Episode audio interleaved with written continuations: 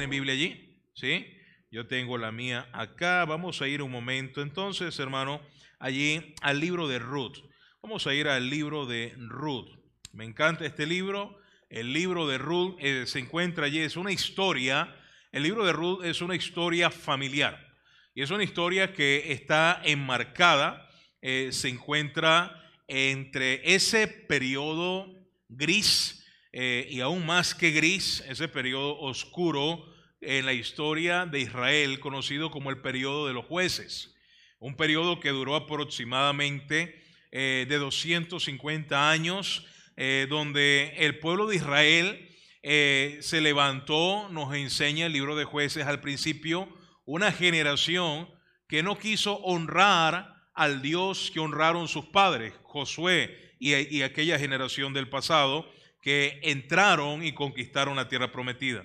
Y ahora esta nueva generación que se levanta, una generación soberbia, rebelde, contumaz y amadora de sí misma, no decide honrar al Dios de Israel. Y el pueblo de Israel empieza a entrar en un tiempo de esclavitud espiritual, un tiempo donde literalmente naciones vecinas, naciones cercanas, eh, subyugaban y esclavizaban a Israel por un tiempo, y Dios tenía que levantar a un líder, Dios tenía que levantar a un gobernador o a un libertador, o como la Biblia le llama, a un juez, para que trajese libertad a Israel, y así el corazón del pueblo se volviera a Dios.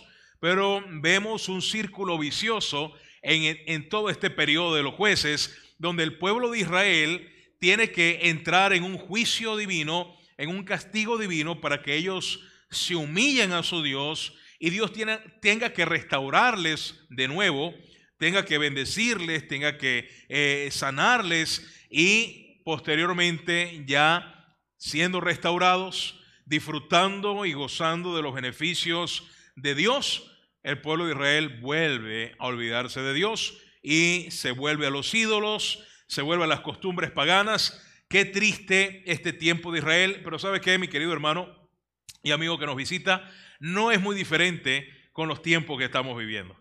No es muy diferente aún con las generaciones que estamos teniendo.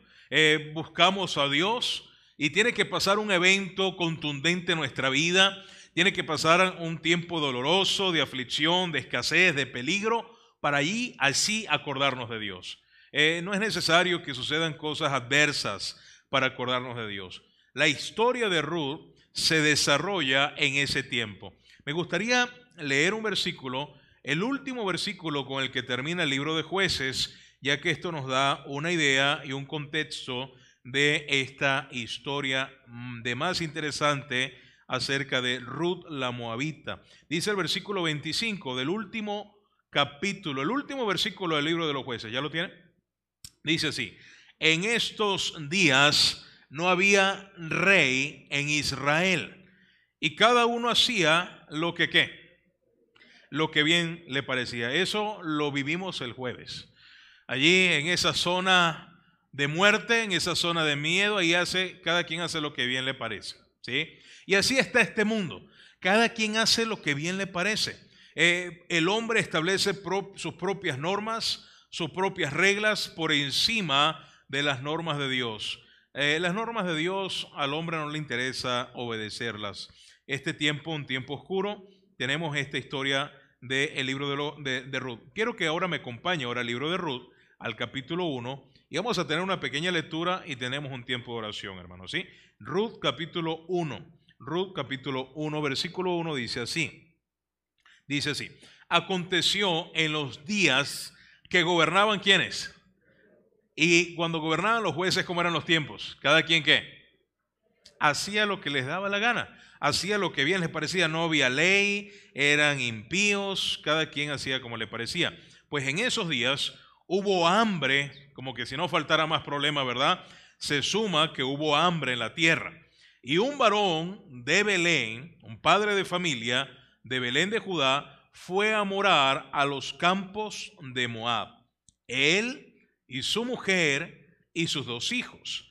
El nombre de aquel varón, y, préstele mucha atención a estos nombres, porque cuando el Señor nos deja ver los nombres de alguien es porque tiene un propósito. los nombres en la Biblia tienen significado, ¿sabía?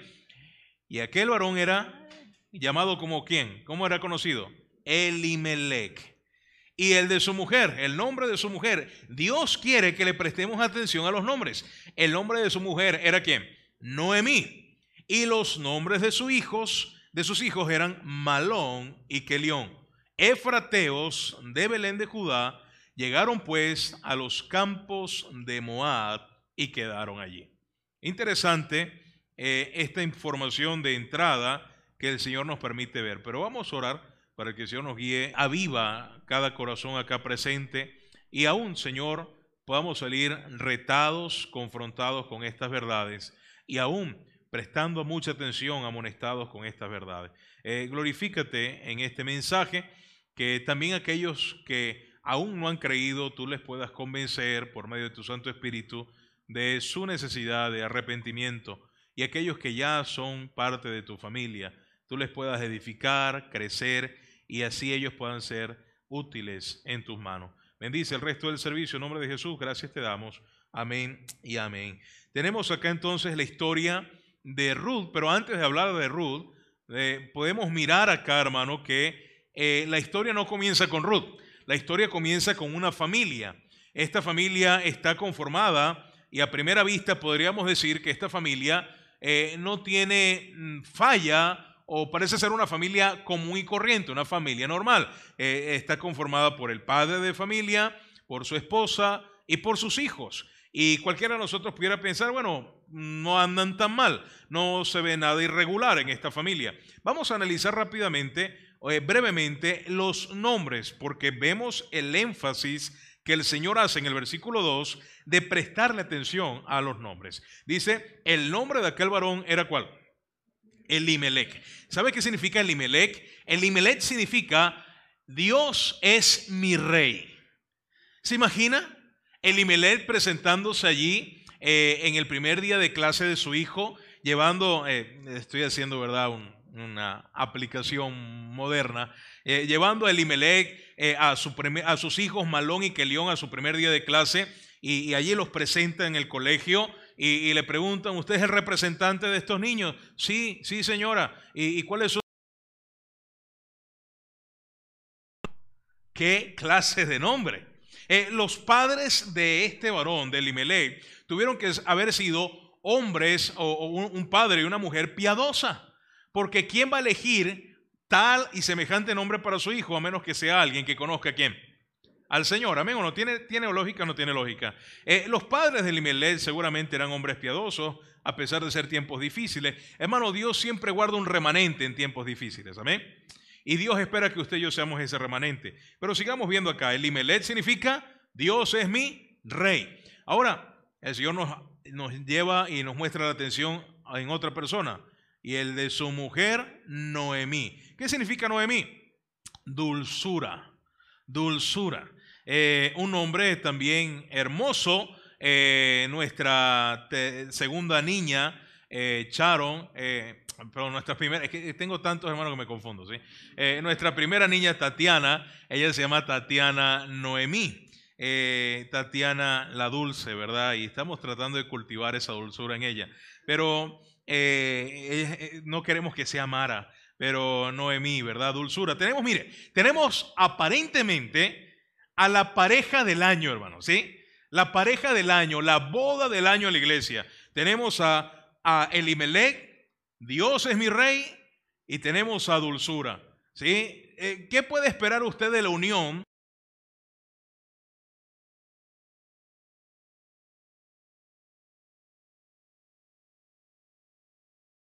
¿Cierto o no? Uno espera que ese hogar sea un hogar espiritual, un hogar que honra a Dios, que coloque al Señor primero por encima de todas las cosas en las decisiones de su vida, eh, en sus proyectos, en sus planes personales. Amén o no. Pero la historia que nos presenta el libro de Ruth es diferente. Es diferente. Eh, eh, hermano, quiero que me comprendan algo. Elimelech es o debe ser el nombre de todo creyente. El día que usted y yo nos arrepentimos y ponemos nuestra fe en Jesucristo, Dios nos da un nuevo nombre. Y ese nombre significa que ya no somos de este mundo, ya no somos, ya no pertenecemos al pecado, ya no somos eh, de las tinieblas, sino que venimos a ser parte de la familia de la fe, de los hijos de la luz, del reino de Jesucristo. Y Cristo viene a ser nuestro qué? Nuestro rey. Propiamente, podríamos decir, en un sentido espiritual, todo cristiano debería llevar por nombre Elimelech. No hay conflicto con eso. Pero aquí tenemos la historia de unos creyentes, personalmente creo que eran creyentes, que no vivieron como se esperaba que viviesen. Ahí tenemos los nombres de los hijos. Vamos a avanzar. Malón y quién más? Y Kelión. Eh, si usted tiene tiempo de estudiarlo aparte, puede hacerlo.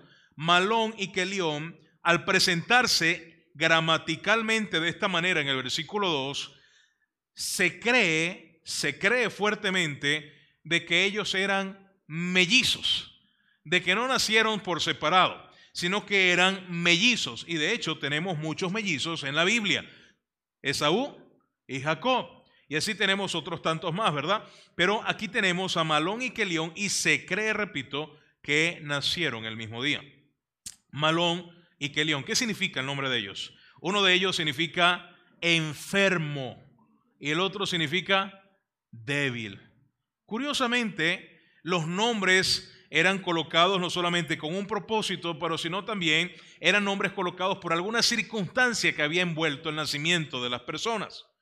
No sabemos si es que estos dos niños habían nacido tal vez con algún problema o le dieron mucho trabajo a Noemí en el parto o durante el embarazo o nacieron con alguna deficiencia, pero sus nombres dejan mucho que pensar. Enfermo y débil. Eh, ¿Quién le pondría nombres así a sus hijos? Una locura, ¿verdad? Se imagina ahora otra vez, el primer día de clase de Malón y Kelión. Eh, hijo, ¿cuál es tu nombre? Enfermo. ¿Y el, el de tu hermano? Débil. Eh, ¿Se imagina el bullying? ¿Cómo hubiera sido la infancia de Malón y Kelión? Es traumática. Pero voy más allá, hermano. ¿A qué clase de padre se le ocurre colocarle a sus hijos esos nombres? Pareciera que Elimelech y Dulzura no eran tan espirituales como muchos de nosotros pensábamos o esperábamos que fuesen. No sé si me está agarrando la idea, ¿verdad? Sucede que ellos ven la situación. ¿De dónde eran? Le estoy haciendo preguntas para tener aquí, ¿verdad? Una conexión. Eh, dice el versículo 1 que procedían de dónde? ¿De dónde procedían? De Belén. ¿Belén qué significa?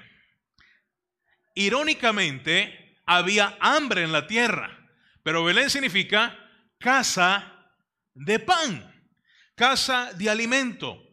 Ellos eran propios, originarios de Belén, y ellos abandonan la casa de pan por buscar pan justamente, pero en territorios donde la gente no honraba a Dios, lugares donde el nombre de Dios era blasfemado. Por ejemplo, los, campos o las tierras de Moab. Y, si hacemos un poquito más de memoria, ¿alguien recuerda cómo surge el pueblo de Moab?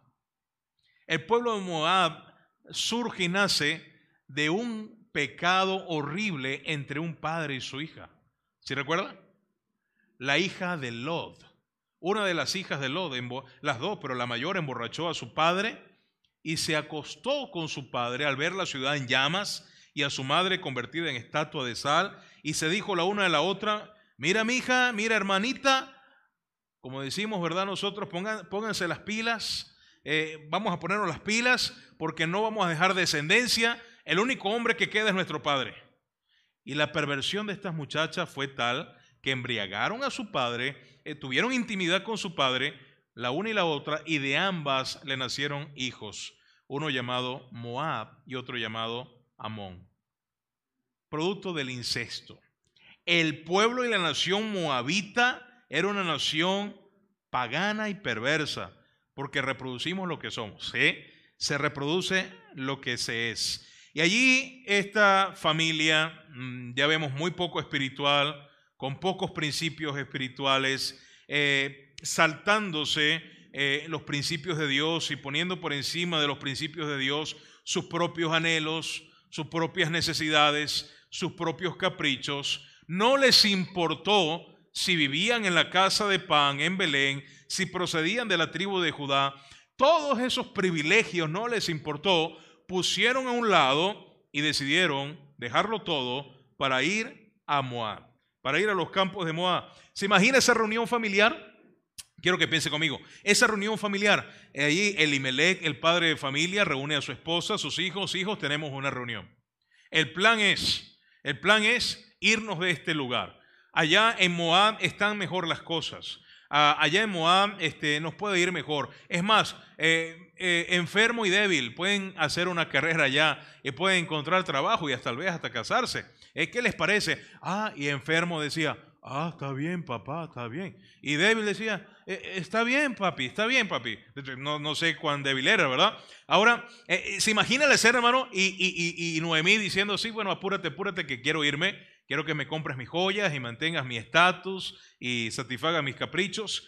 Y el plan de Elimelech, usted se imagina que en esa reunión Elimelech le haya dicho a ellos, y también tenemos como plan, hijos y esposa querida, Noemí, que al llegar a Moab, el plan, el primer paso es que yo me muero.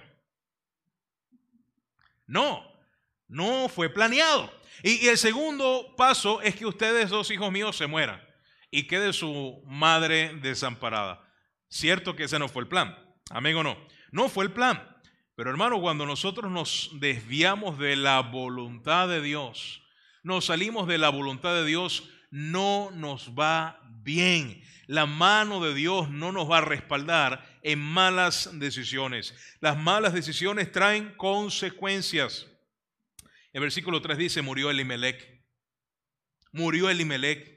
¿Será que Noemí esperaba la muerte de su marido? ¿Será que Elimelech había planeado esa muerte al llegar a Moab? No, murió Elimelech, marido de Noemí, y quedando ella con sus dos hijos. Ahora era una madre sola, toda la carga sobre ella en un lugar desconocido, una cultura diferente, costumbres diferentes, eh, adversidades diferentes. ¿Y ahora qué sucede con sus dos hijos? Esa figura paterna ausente tan necesaria en el hogar, amén. Esa figura paterna los varones no la iban a tener. Versículo 4, aquí están las consecuencias. Los cuales tomaron para sí que, mujeres de dónde? Mujeres moabitas y cuando se fijan en las mujeres moabitas, completamente seguro podemos estar, hermano, que las mujeres moabitas no eran muy parecidas en costumbres, en prácticas y creencias que las mujeres de Belén. ¿Cierto que no? No eran las mismas. Las mujeres moabitas, mujeres perversas, mujeres adorando a ídolos, eh, personas que rendían culto abiertamente a las tinieblas, y sus hijos, los hijos de Noemí, sabiéndolo, ya sin escrúpulos, decidieron emparentarse con estas clases de personas. Eso dice mucho del nivel espiritual que tenía este hogar. La ausencia de Elimelech, Noemí, tal vez ya amargándose. Dice allí, versículo 4, que el nombre de las mujeres, otra vez trae atención y a memoria los nombres. El nombre de uno era, de una de ellas era Orfa, y el nombre de la otra era Ruth y habitaron allí unos 10 años. La palabra orfa o el nombre de orfa significa dura cerviz. Interesante. Significa dura cerviz. Y es conocido en la Biblia la dura cerviz como característico de una persona que le cuesta someterse, que le cuesta humillarse, que le cuesta reconocer sus faltas. Orfa era una mujer indomable. Orfa era una mujer moabita, pues se esperaba eso de una moabita, una mujer sin temor a quién? Sin temor al Señor. Pues esa es la mujer que escogió Malón. Y Ruth, pues era como lo menos malo, ¿verdad? De Moab. Eh, eh Ruth este, era una, eh, su nombre, ¿qué significa? ¿Alguien sabe? Amiga, ¿verdad? Ruth era amiga y lo demuestra más adelante. Resumiendo un poco la historia, hermano, resumiendo un poco la historia, no les va bien, estos dos varones mueren, eh, Orfa se regresa con los suyos, Ruth tiene la oportunidad de regresar con los suyos, pero Ruth al ver a Noemí, a su suegra desamparada, el corazón de ella y de ambas se emparentaron de tal manera que Ruth dio honor a su nombre de amistad o de amiga. Y Ruth decidió y determinó de corazón no abandonar a su suegra. Y literalmente podríamos decir la consideró y la tuvo en estima como una madre, hasta el punto que dice, por ejemplo, quiero que vea allí, por ejemplo, versículo 16, respondió Ruth, no me ruegues, capítulo 1, versículo 16, no me ruegues que te deje y me aparte de ti, Noemí, porque a donde quiera que tú fueres, iré yo, y donde quiera que vivieres, viviré. Tu pueblo será mi pueblo y tu Dios mi Dios. Muy probablemente, mi querido hermano, cada adversidad, la muerte de su esposo, la muerte de sus hijos, al darse cuenta de haber tomado decisiones equivocadas, eso empezó a usarlo el Señor para tratar en el corazón de quién? De Noemí. Y Noemí muy probablemente, hermano, empezó a buscar y a restaurar su comunión con Dios, a buscar a arreglar cuentas con Dios. Ahora el nombre de Dios estaba más en la boca de Noemí, pero Noemí tenía mucha amargura de alma. Porque ¿cómo habrá escuchado Ruth o cómo habrá conocido Ruth del Dios de Noemí? A menos de que Noemí le hablase y le compartiese de su Dios. Dice el versículo 17. Mire el, el nivel de compromiso que Ruth asume con Noemí. Donde tú murieres, moriré yo, y allí seré sepultada. Así me haga quien, dice, dice Ruth, hermano. Interesante que Ruth ya maneja información, tiene conocimiento acerca del Dios de los hebreos. Así me haga Jehová y aún me añada que solo la muerte hará separación entre nosotras. Esta mujer habla con convicción acerca del Dios de la Biblia, habla con convicción, con compromiso. su deseo de obedecer y seguir a este Dios. Quiero eh, que pueda notar, para seguir avanzando en este, en este tiempo, el versículo 21, eh, Ruth y Noemí regresan a Belén, regresan a la casa de pan. Eh, hermano, no hay mejor lugar a donde retornar, ¿verdad? Sino aquel lugar donde sabemos que Dios habla nuestra vida. Amén. Aquel lugar donde sabemos que está la presencia de Dios. Aquel lugar donde sabemos que vamos a encontrar a Dios. Ese lugar se llama Belén. Ese lugar donde Dios ha provisto alimento espiritual para nuestra alma. Ese lugar donde Dios provee constantemente y nos sacia en nuestro espíritu. Ese lugar se llama Belén. Noemí sabía dónde, dónde se encontraba Belén. Ahora Noemí lleva a Ruth a su nueva hija adoptiva, a su nuera, a Belén. Y dice el versículo 21, Noemí hace una confesión increíble, hermano. Aquí hay una confesión que, que nos hace ver lo mal, lo mal de las decisiones que tomó Noemí y su esposo. Yo me fui, ¿qué? Llena. Recuerde que el contexto o el motivo de ellos haber abandonado Belén era que había, ¿qué? Hambre. Y si hay hambre, estamos diciendo que hay escasez. O estamos dando a entender que hay escasez. Pero ahora Noemí nos da una información reveladora. Hay una confesión de pecado de Noemí. Esto manifiesta, mi querido hermano, un arrepentimiento y una humillación de esta mujer. Y dice, años después, en Belén, en la presencia de Dios, dice, la verdad es, la verdad es que yo me fui llena. Estábamos bien aquí en Belén. La verdad es, es que aquí en Belén lo teníamos todo. Aquí en Belén no nos faltaba nada. Entonces, ¿por qué se fueron? Hermano, muchas veces, muchas veces, por querer satisfacer caprichos de nuestra vida, por querer hacer cumplir sueños banales, vanidades ilusorias, le dice el libro de Salmos, eso nos puede desviar de la voluntad de Dios. Dice ya el libro de Proverbios, no vaya allá, solo lo cito de memoria. Proverbios 18.1 dice, su deseo busca el que se desvía y se entremete en todo negocio. Muchas veces tenemos deseos que son contrarios a los deseos de Dios. Amén o no. ¿Te ha pasado? Y usted y yo muchas veces también somos poco juiciosos para examinar esos deseos a la luz de la Biblia y preguntarnos, ¿será ese deseo voluntad de Dios? ¿Será ese anhelo que tengo agradable a Dios? Y muchas veces, más veces que no, nos dejamos llevar por ese deseo y en base a esos deseos tomamos malas decisiones que terminan desviando nuestros pasos de la voluntad de Dios. Así pasó con esta familia. Esta familia fue destruida. Noemí llegó con una familia destruida, desaparecida. ¿Por qué? Porque tomaron malas decisiones. Hermano, no tome malas decisiones basadas en sus deseos. Es un consejo que le doy esta mañana. tome decisiones basadas en los principios de Dios. La Biblia es nuestro manual de vida. La Biblia es nuestro mapa en esta tierra. El mundo está perdido. Vivimos en oscuridad. Y como muy bien dice el Salmo 119, 105, lámpara es a mis pies, ¿tú qué? Tu palabra. La lámpara de la palabra de Dios alumbra en medio de la oscuridad. Dice allá Pedro que debemos estar atentos a la palabra de Dios como una antorcha que alumbra en dónde? En un lugar que oscuro. La palabra de Dios es infalible, pero nuestros deseos y pensamientos son falibles. Fallamos, nos equivocamos y aún hasta un pequeño error, hermano, nos puede costar mucho, muy caro. A Noemí le costó la familia. La familia. Creo que todos acá amamos a nuestros familiares, a nuestra familia. Queremos lo mejor para nuestra familia, hermano. No hay nada mejor que la mano de Dios con nuestra familia. Amén o no. Nuestras decisiones deben ser tomadas en base a la palabra de Dios. Yo me fui llena. Versículo 21. Pero Jehová, ahora Noemí, años después, entiende que es el trato directo de Dios con ella. Pero Jehová me ha vuelto con las manos vacías. Qué vergonzoso esta escena para Noemí. ¿Por qué me llamáis Noemí? Ya que Jehová ha dado testimonio contra mí y el Todopoderoso me ha afligido. Versículo 22. Así volvió Noemí y Ruth la Moabita, su nuera con ella, volvió de los campos de Moab, gloria al Señor que volvió, y llegaron a Belén, a la casa de pan. Y mire cuando llegaron, hermano. ¿Cuándo llegaron? Al comienzo de qué? De la ciega. Eh, la ciega, pastor.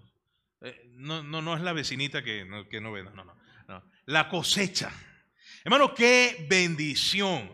La misericordia de Dios y la gracia de Dios con estas mujeres que a pesar de todas sus malas decisiones, el Señor es un Señor de segundas oportunidades. ¿Cuántos de los que estamos acá creemos que Dios es un Dios de segundas oportunidades, hermano? Mire, el Señor sabe de las malas decisiones que tomamos, nos metemos en problemas, metemos una, como decimos, ¿verdad? Coloquialmente, metemos una pata, ¿verdad? Y metemos hasta las dos muchas veces. Y el Señor nos saca del lodo cenagoso y nos da una segunda oportunidad. Gloria al Señor por nuestro Dios. Amén. Un Dios de misericordia, un Dios de paciencia, un Dios de bondad, un Dios santo, justo y recto también, pero que nos da oportunidad para restaurar nuestras vidas. Llegaron el tiempo de la cosecha. Llegaron en el mejor momento a la casa de pan. Pastor, ¿y qué sucedió después? Pues el mensaje de esta mañana se titula así, el tiempo de la cosecha. Ya está, ha llegado, hermano, estamos en el tiempo de la cosecha. Y mire cuál fue la actitud de Noemí y de Ruth al llegar a la cosecha. Versículo 1 del capítulo 2. Dice allí, tenía Noemí una pariente, tenía Noemí un pariente, perdón, de su marido, de Elimelech hombre rico de la familia de Elimelech. Curiosamente, de la familia de Elimelech. ¿Cuántos recuerdan qué significa Elimelech? Dios es mi rey. Justamente del lado de esa familia, Noemí tenía un pariente muy rico, el cual se llamaba Boz. Eh, en esta historia y en este mensaje va a representar a alguien importante para nosotros. Vos representa, en una pequeña analogía que vamos a hacer, hermano, Vos representa a Jesucristo. Vos representa al Señor Jesucristo en esta historia. A ese hombre rico, a ese hombre que es dueño del campo, dueño de la tierra, dueño de la cosecha. Quiero decirle algo, hermano, hermana y amigo que nos visita. De Jehová es la tierra y su plenitud. El mundo y los que en él que habitan. Salmo 24.1. El Señor es el dueño de todo. El Señor es el dueño de la tierra, de todo recurso mineral y material. Pero el Señor también es el dueño de cada alma y de cada vida humana. Amén. El Señor es el dueño de nosotros. Él es nuestro creador, tiene derecho sobre nuestra vida. El Señor es el dueño. En esta historia está representado por vos. Ahí tenemos a Ruth, versículo 2. Está el tiempo de la cosecha. Eh, eh, vos es rico, dueño de los territorios que se están cosechando. Ruth necesita, tiene necesidad. Noemí tiene necesidad. Y mire lo que hace Ruth en el tiempo de la cosecha. Y Ruth la moabita dijo a Noemí, le dice a Noemí, te ruego que me dejes ir a dónde, hermano. te ruego que me dejes ir al campo. Y aquí algo interesante. Hay otros elementos que vamos a empezar a interpretar también. Pastor, si vos representa en esta historia a Jesucristo, pues ¿quién representa a Noemí? ¿Y quién representa Ruth? Y si el campo representa el mundo del cual el Señor es dueño, entonces estos elementos ¿quiénes son? En esta analogía, pues Ruth le representa a usted y a mí. Ruth somos nosotros, el creyente. Y Noemí también, pero Noemí representa ese cuerpo especial de la iglesia de Cristo. Le voy a explicar por qué y cómo se ven estas funciones y estos roles aquí. Mi querido hermano, yo no sé si usted se ha dado cuenta, pero el mundo a nivel mundial va de mal en peor. ¿Amén o no? El mundo va de mal en peor. Este asunto de la pandemia, el coronavirus, crisis económica ya no es solo en un país, sino en muchos países, el dólar, el euro, y, todo es un desastre y cada vez se va a empeorar. Eh, mucha gente dice, van a mejorar las cosas, pero ¿sabe qué, mi querido hermano? Las cosas no van a mejorar. De hecho, si nos guiamos por la Biblia, las cosas van a ir empeorando. Es necesario que sea así. Pastor, no me diga eso. Pastor, no, no, no quiero escuchar un mensaje fatalista ni de desastre. ¿Sabe? Es necesario que el mundo entre en un colapso. Es necesario que el mundo entre en un caos, porque Cristo viene. El Señor está cerca. El dueño del campo está cerca y pronta está la cosecha, la cosecha de las almas. Y nosotros, la iglesia, los creyentes, tenemos una gran responsabilidad, como compartía hace rato eh, mi hermano acerca de esta región de Guyana. Y eso es Guyana. Pero hay 200 naciones en el mundo y hay más de 6.000 etnias a nivel mundial. Y Dios quiere cosechar de cada uno de estos lugares. Dice la palabra de Dios en el libro de Apocalipsis Dice ya que en aquel día, en la presencia del Señor, habrá un cántico nuevo y una multitud que cantará ese cántico nuevo. Digno eres tú, el Cordero, que nos has libertado, nos has salvado, nos has lavado con tu sangre de toda lengua, pueblo, tribu y nación. El Señor dice que de toda lengua, de todo pueblo, de toda tribu y de toda nación habrá gente habitando en el cielo. Pero ¿quién los cosechó? Y ahí es donde yo quiero que usted se anime, mi querido hermano, y le preste atención a este mensaje. ¿Quién va a cosechar a esas almas? No se cosechan solos. ¿Quién los va a ir a rescatar? ¿Quién va a meter la hoz en el campo y reunir y amasajar esas gavillas para traerlas al alfolí, para traerlas al granero? Ahí tenemos a un hombre rico, dueño del campo, nuestro Dios es el más rico. Nuestro Dios es el dueño del mundo. El mundo es el campo. El mundo está lleno de almas. Almas que están esperando ser cegadas. Almas, almas que están esperando ser cosechadas. Pero ¿quiénes van a entrar en esas labores? ¿Quiénes entrarán? ¿Los mormones? ¿Los testigos de Jehová? Eh, ¿Los hindúes? Eh, ¿La iglesia católica? ¿La Santa Inquisición? ¿Quiénes van a entrar? No, los creyentes. La iglesia de Cristo. Amén o no. ¿Cómo irán si no hay quien les qué? Les predique. Ahí está Ruth, representando al creyente común, representando a ese creyente que entiende su responsabilidad de ir al campo, rogándole a la iglesia para contar con el respaldo de la iglesia local. Te ruego, iglesia, me dejes ir a dónde? Al campo. Esa debe ser la actitud correcta a la hora de cosechar. Hermano, quiero decirte lo siguiente. Hay una gran necesidad en el campo. Los campos están blancos para la siega. Y para poder cosechar tenemos que tener la actitud correcta. ¿Por qué la iglesia de hoy no estamos cosechando como Dios espera que cosechemos? Porque no tenemos la actitud correcta. Noemí y Ruth nos enseñan de la actitud correcta para ir al campo. Aquí está Ruth sometiéndose a la iglesia local, sometiéndose a los canales regulares. Eh, hermano, en la obra de Dios no existen llaneros solitarios. No es un asunto de ir por nuestra propia cuenta. O no dice el Señor en su palabra que jamás ha habido soldados sus propias expensas. Nadie va a la guerra y se financia solo.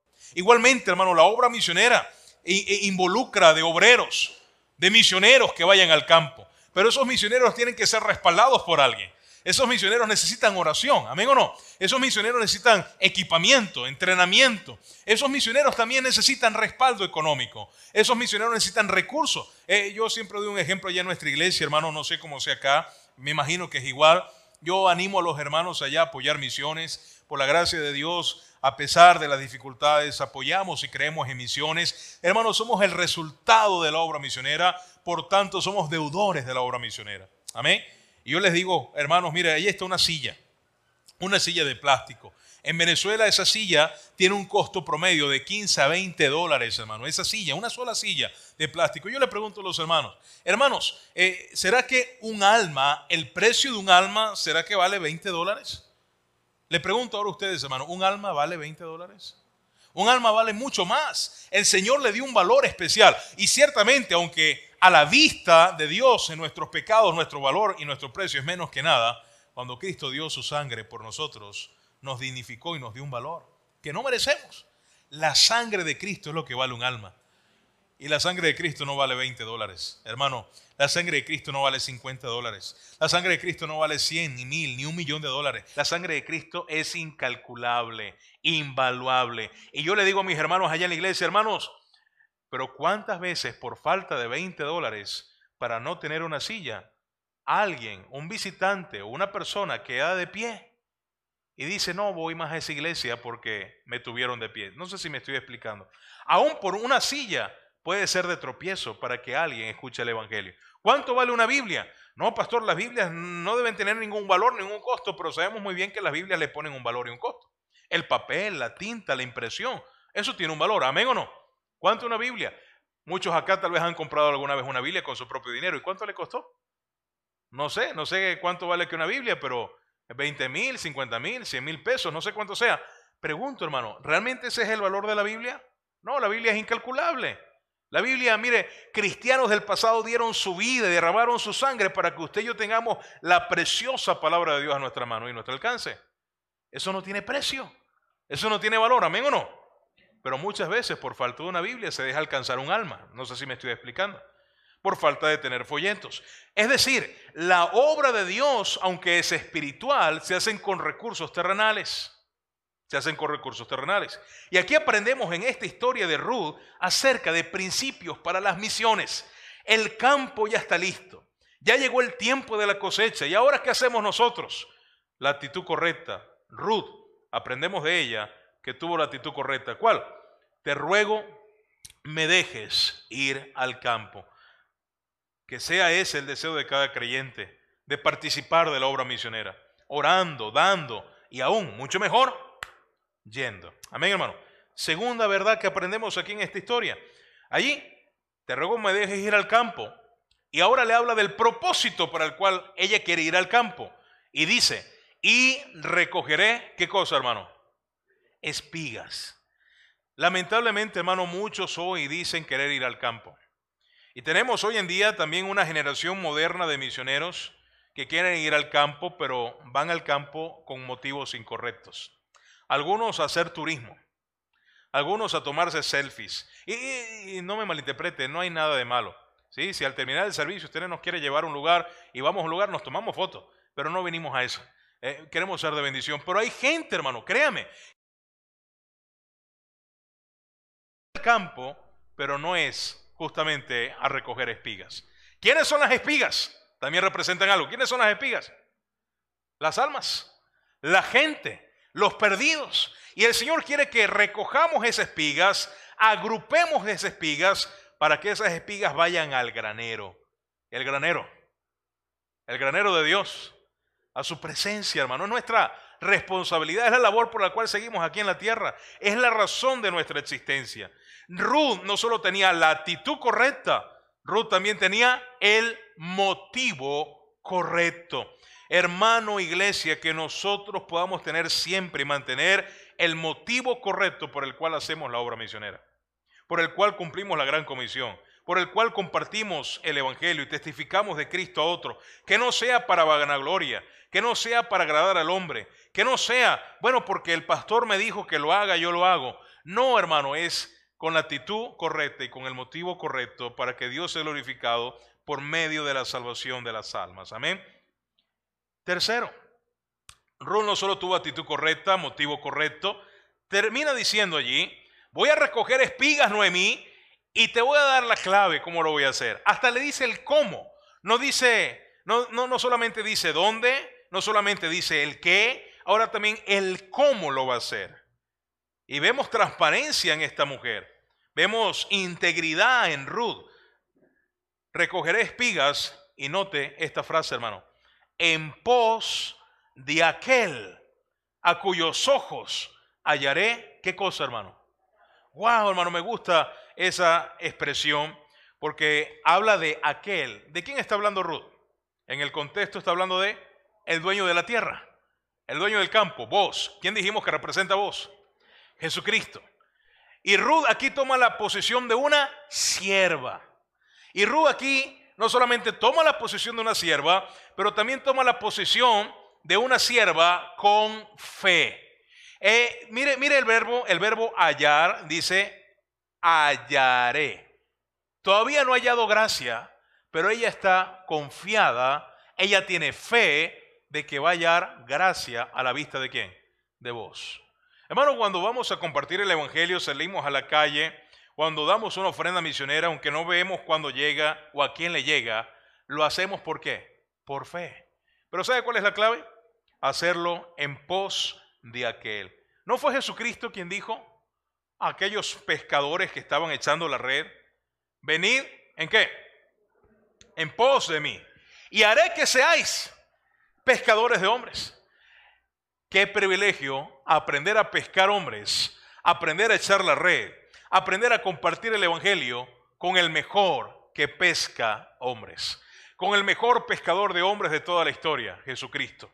Hermano, no hay otra forma de cumplir con la gran comisión, de cumplir con la obra misionera, de cumplir eficazmente con las misiones, sino que aprender del Maestro, de aprender del mejor.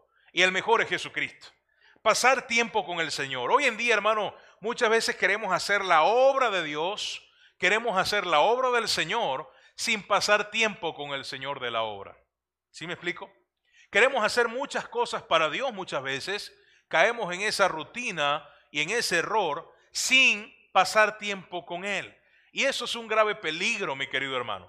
¿Por qué? Porque necesitamos aprender a caminar con Dios, en la presencia de Dios, en la intimidad con Dios. Allí tomamos fuerzas, allí pasar tiempo en ese secreto con Dios, ese tiempo de intimidad. Como dice el Salmo 25, la comunión íntima del Señor es con los que le temen.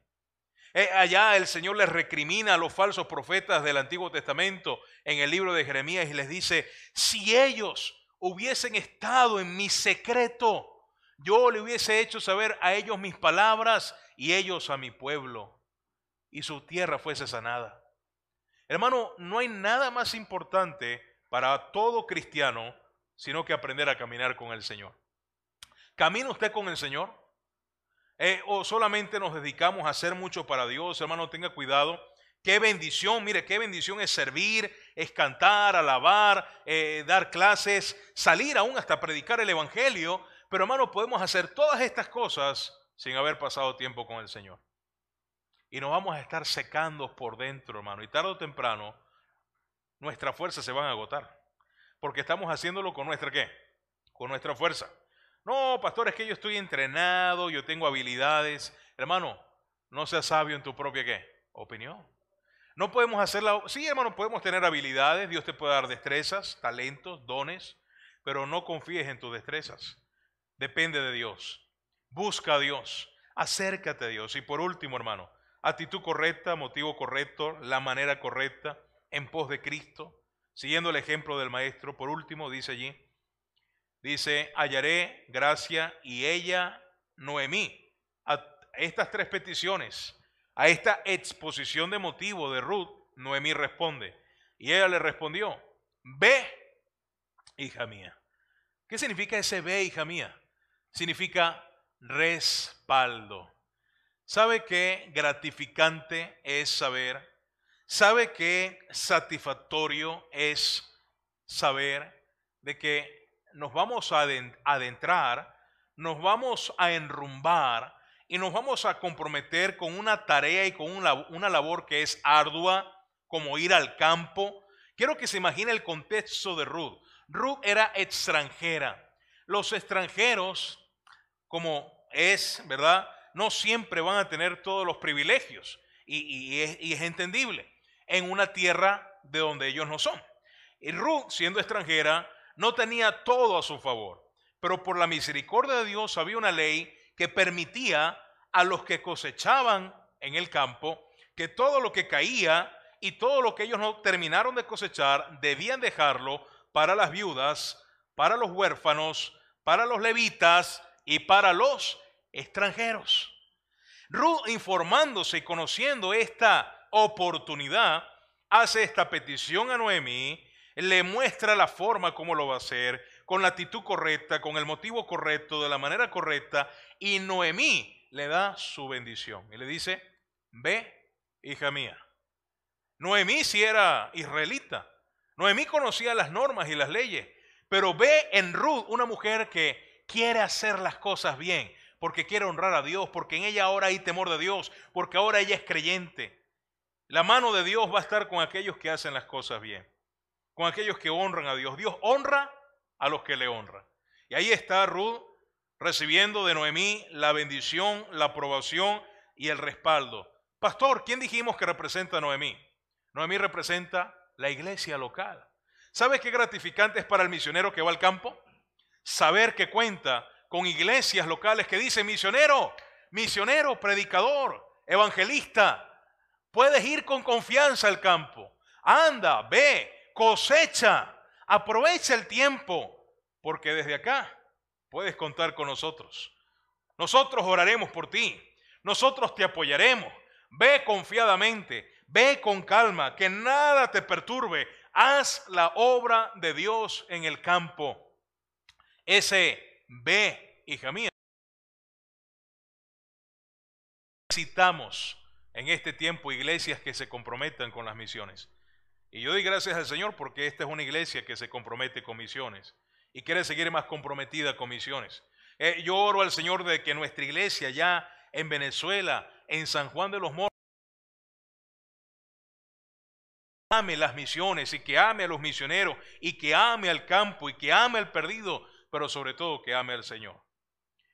Necesitamos iglesias con la actitud correcta. Necesitamos cristianos con la actitud correcta. Necesitamos misioneros con la actitud correcta, con motivos correctos. Tener una aprobación y un respaldo correcto. Ahí Dios bendice. No me da el tiempo, pero allí tenemos muchos ejemplos.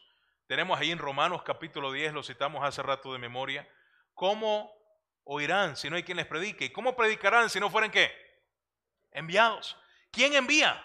La iglesia local. Dios envía por medio de la iglesia al campo. La iglesia respaldando al misionero. Ve, ve, hijo mío. Ve, familia. Ve, misionero.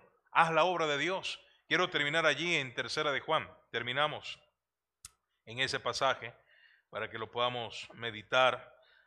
Y es lo que Noemí le da de confianza, de respaldo y seguridad a Ruth. Y Ruth fue al campo, hermano. Y usted puede terminarse la historia en su casa del capítulo 2 y va a ver cómo a Ruth le fue. Y a Ruth le fue muy bien. La mano de Dios estuvo con ella hasta el punto que Ruth se emparentó con vos así como nosotros, siendo gentiles, fuimos rescatados para ser ahora de nuestro Cristo. Dice ahí en tercera de Juan, el capítulo que usted quiera, versículo 5, capítulo 1, versículo 5. Dice así, amado, hablando el apóstol Juan a el anciano Gallo, amado fielmente te conduces cuando prestas algún servicio a los hermanos, especialmente a los desconocidos los cuales han dado testimonio, los cuales han dado ante la iglesia testimonio de tu amor. Y harás bien, harás bien en encaminarlos como es digno de su servicio a Dios. ¿Y de qué hermanos está hablando acá el apóstol Juan? Siga leyendo, para que continúen su viaje. Porque ellos, estos hermanos, salieron por amor del nombre de Él, dependiendo del Señor, en pos de Él, como Ruth sin aceptar nada de los gentiles. Nosotros, la iglesia, la iglesia local, los creyentes verdaderos, Nosotros pues debemos, no es opcional, debemos acoger a tales personas para que cooperemos con qué? Con la verdad. ¿Cuál verdad? ¿Qué están haciendo estos hermanos que habla aquí tercero de Juan? Está hablando de los misioneros. Está hablando de aquellos que están dedicados a la labor de cosechar, porque saben que el campo ya está qué? Blanco para la siega. ¿Qué debemos hacer, hermano? Respaldar la obra misionera. Orando, dando y yendo. Actitud correcta, motivo correcto, manera correcta y el, el respaldo correcto hará, hermano, de que podamos cosechar bien, tengamos una gran cosecha. ¿Por qué? Porque el tiempo es corto, hermano. El Señor está a las puertas. ¿Cuántos lo creen? El Señor está a las puertas. Pronto sonará la trompeta. Amén. Ese día glorioso vendrá, hermano, ¿sí? Pero bueno sería que cuando lleguemos a la presencia del Señor, nuestras manos le traigamos o le llevemos gavillas, espigas, manojos, que no estén vacías, sino que en nuestras manos hayan gente de todo linaje, de todo pueblo, de toda tribu y de toda nación. Pastor, pero yo no puedo ir a Guyana, pero tu oración puede llegar a Guyana. Amén. Tal vez tu dinero puede llegar a Guyana. Aún, tal vez no tú, pero tu hijo puede llegar a Guyana. ¿Por qué no? No hay mayor privilegio sino que servir al Señor. Vamos a orar. Vamos a darle gracias al Señor. Quiero animarte, iglesia, a que permanezca fiel y firme y haciendo la obra de Dios, sigue adelante. Si Dios habló a tu vida, mi querido hermano, con sus ojos cerrados, tome un tiempo especial para orar, para darle gracias al Señor. No sé si lo acostumbran, puede doblar sus rodillas, hacer de esa silla un altar, eh, hable con el Señor, tome un minuto, tome un tiempo. Si Dios habló tu vida, tal vez haya alguien que pueda decir, pastor, yo quiero ir al campo. Hermano, el campo comienza con esa puerta que está allí de la calle hacia afuera. Ahí está el campo misionero. Usted puede compartir su fe con familiares, vecinos, amigos y desconocidos. Es el deseo de Dios que participemos de la gran comisión. No hay que viajar tan lejos para ser parte de la gran comisión, pero habla con tu Dios, comprométete con Dios como Ruth. Qué bendición la historia de Ruth, la vida de Ruth. ¿Cuántos de nosotros necesitamos aprender de Ruth? ¿Cuántos de nosotros nos falta ser como Ruth? Yo te animo, hermano. Asume retos para Dios. Lo único que llevaremos de la tierra al cielo serán las almas que traigamos a los pies de Cristo. Será lo único. Aparte de las heridas que le causamos a Cristo, solamente eso. Padre, yo te doy gracias, Señor, por esta palabra, Señor, que Señor ha tocado nuestros corazones, Señor. Pero no queremos que sea por un momento, eh, Señor, que, que sea verdaderamente transformando nuestras vidas, Señor, y que podamos tomar esa actitud como la que tuvo Ruth, Señor, de ir al campo, Señor, de ir a recoger la cosecha, Señor. Padres, tenemos una responsabilidad delante de ti, Señor, y tenemos que dar cuentas a ti de todo lo que tú nos has dado para que hagamos por tu obra, Señor. Así como tú lo diste, todo en la cruz del Calvario por nosotros, Señor. Padre, yo te alabo y te bendigo y te doy gracias, Señor, eh, por esta bendición tan grande de poder tener aquí a nuestro hermano Guillermo, Señor. Padre, gracias. Te alabo y te bendigo en el nombre de Jesús. Amén.